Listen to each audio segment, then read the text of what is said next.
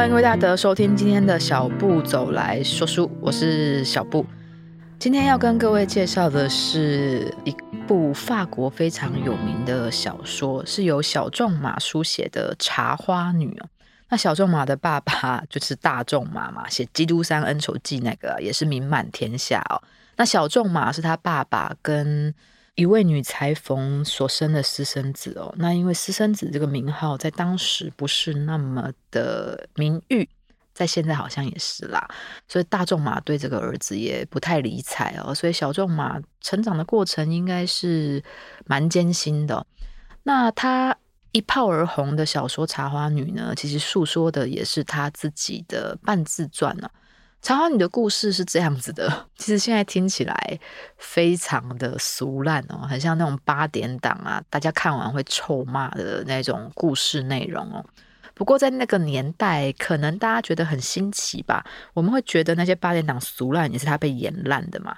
那小仲马是一八二四年出生的，他在一八九五年的时候过世，所以那个世纪可能这种故事还很创新哦。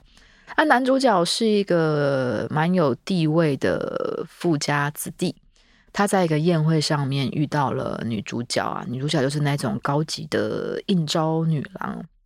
那两个人呢，嗯，也不知道能不能说算一见钟情啦，啊，反正就是互有好感呢。可是碍于身份地位哦，所以中间就有很多的波折。那终于历尽艰辛，两个人互表心意，住在一起的时候呢，就开始了那种。其实你说俗烂哦，现在社会也常常发生这种爱情故事嘛，就是明明在一起了，然后要在那边演说啊，我不值得你这样爱我，然后在那边自怨自艾呀，啊，在那边自己把自己当成悲剧英雄啊，反正男主角跟女主角就一直互相演这种戏嘛，然后演完了又再和好，然后又继续演啊，又再和好。我当时在看的时候，中间这一段我非常的没有耐心，我一直很想要快转、快转、快转。后来我去查了一下哦，都大概可以理解小仲马为什么要这样写，为什么要这样拖台啊？因为当时这个是连载的小说，所以他们是算字数跟回数算钱的。就像金庸有很多小说，还有古龙啊哈那些嗯武侠小说啊，有些段落你就觉得他们写得很拖沓，其实可以节奏快一点。那他们都是文学大家哦，照理说不该犯这种错误的。其实追根究底的原因就是哦，他们这些小说都是当时报纸连载，然后集结成册的。那只要是报纸连载哦，那种报刊杂志连载的，都是算回数、算字数给钱的。所以你写越杂沓、越拖，你可以拿到越多的钱哦。我猜啦，这大概就是《茶花女》中间让现在。我看起来有点不耐烦的原因哦。那后来他们终于就是历尽千辛万苦哦，也演了很多那种俗烂的爱情戏码。那打算好好过生活的时候呢，男主角的爸爸跑去找女主角，就说：“你是一个应召女郎，你是个高级的交际花。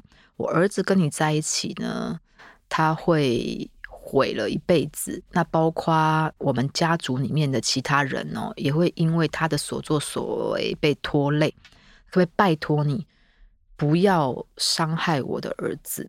结果这位女主角，也就是茶花女哦，竟然就答应他了。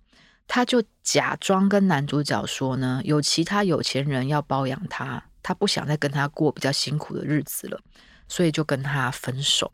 所以男主角对他其实是非常的怨恨。那不久之后呢，这位茶花女生了重病啊，就孤独的死在了乡间。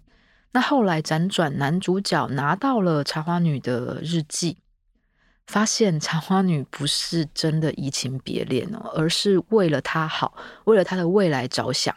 为了他的家族事业、家族前程着想哦，才跟他爸一起欺骗他，让他以为自己被抛弃，怨恨的离开他。就没想到茶花女是抱持着牺牲自己来成全他的心态。之后，茶花女其实也忍受着想念男主角的痛苦哦，然后在这种痛苦中死去。所以男主角知道之后呢，非常非常。非常的埋怨自己，也非常的遗憾，所以就发了疯的想要拿回茶花女的一些遗物啊，然后跟周围的朋友打听他们两个离开之后，他过得到底怎么样。所以这本小说的一开头啊，其实是用另外一个第三者去参加茶花女的遗物拍卖会，然后买到了一本书。啊书里面有一些字句哦，就很像是这本书是某一个人跟他的那种定情信物。就果然隔没多久，男主角就跑来找这位买到书的人哦。那这整本书是以那个买到书的人的第一人称去写的，就等于是他听来的故事，就我朋友的故事。我听到我朋友跟我说的这个故事啊，所以网络上很多网友很喜欢说啊，我朋友怎么样，我朋友怎么样，其实指的是他自己哦，这不是现代人创造的，在一八叉叉年，我们的小仲马就用过了一样的笔法了。那后来《茶花女》又被威尔第改编成为歌剧哦。它里面有一首很有名的饮酒歌，可能大家都听过，只是不知道从哪里来的。那又更加推波助澜哦，让这本著作红遍世界各地。它被称为文学史上的三大青春悲恋小说，除了《茶花女》之外，还有《少年维特的烦恼》跟《罗密欧与朱丽叶》这三本并列哦。那《茶花女》算是数一数二早被翻译成中文的。大概在清末民初的时候，第一本译本是用文言文写成的，是一位叫做林书的翻译家。这位翻译家很特别哦，他其实不会任何的外文，他不会英文，不会法文，不会德文，什么外文都不会。他是跟别人合作，像《茶花女》，他是跟一位叫王寿昌的人合作，就别人口述，然后他把它润饰写下来。所以一开始《茶花女》的译本哦。有很多情节其实并没有那么的忠实翻译。林书只要觉得这可能跟传统的呃华人的那种道德规范不太合啊，他就会略略改写。但基本上的故事架构还是一样的。那当然了，后来也有很多白话翻译的版本。当时林书一把这本书翻进中国的时候，就造成了莫大的轰动啊。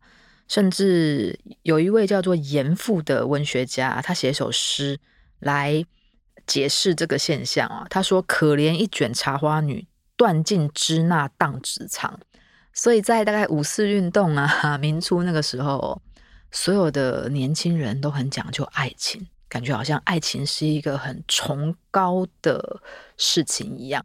尤其是茶花女呢。当时男主角的爸爸来要求他离开男主角的时候，他其实可以拒绝的，因为男主角很爱他嘛，他愿意为了他抵抗家族的期许。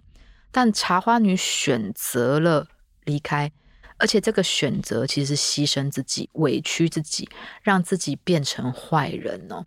所以他们非常强调这种可以选择，但你选择善良，你选择牺牲的这种情怀。但我读完《茶花女》哦，因为其实小时候念过嘛，那因为要录 Podcast，所以我又拿来念了一遍。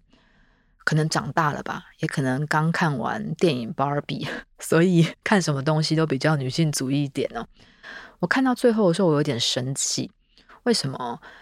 因为茶花女被认定为是一个烈女，或被认定为是一个好人的原因，是因为男主角拿到他的日记之后，看到他写的这些情景，再跑去问自己的爸爸，爸爸跟他确认了这些事情都是真的，也跟他肯定了茶花女的作为之后，男主角才大彻大悟，并且也认可茶花女是一个好人。所以女生的社会地位还是要有个男生的背书才能认可。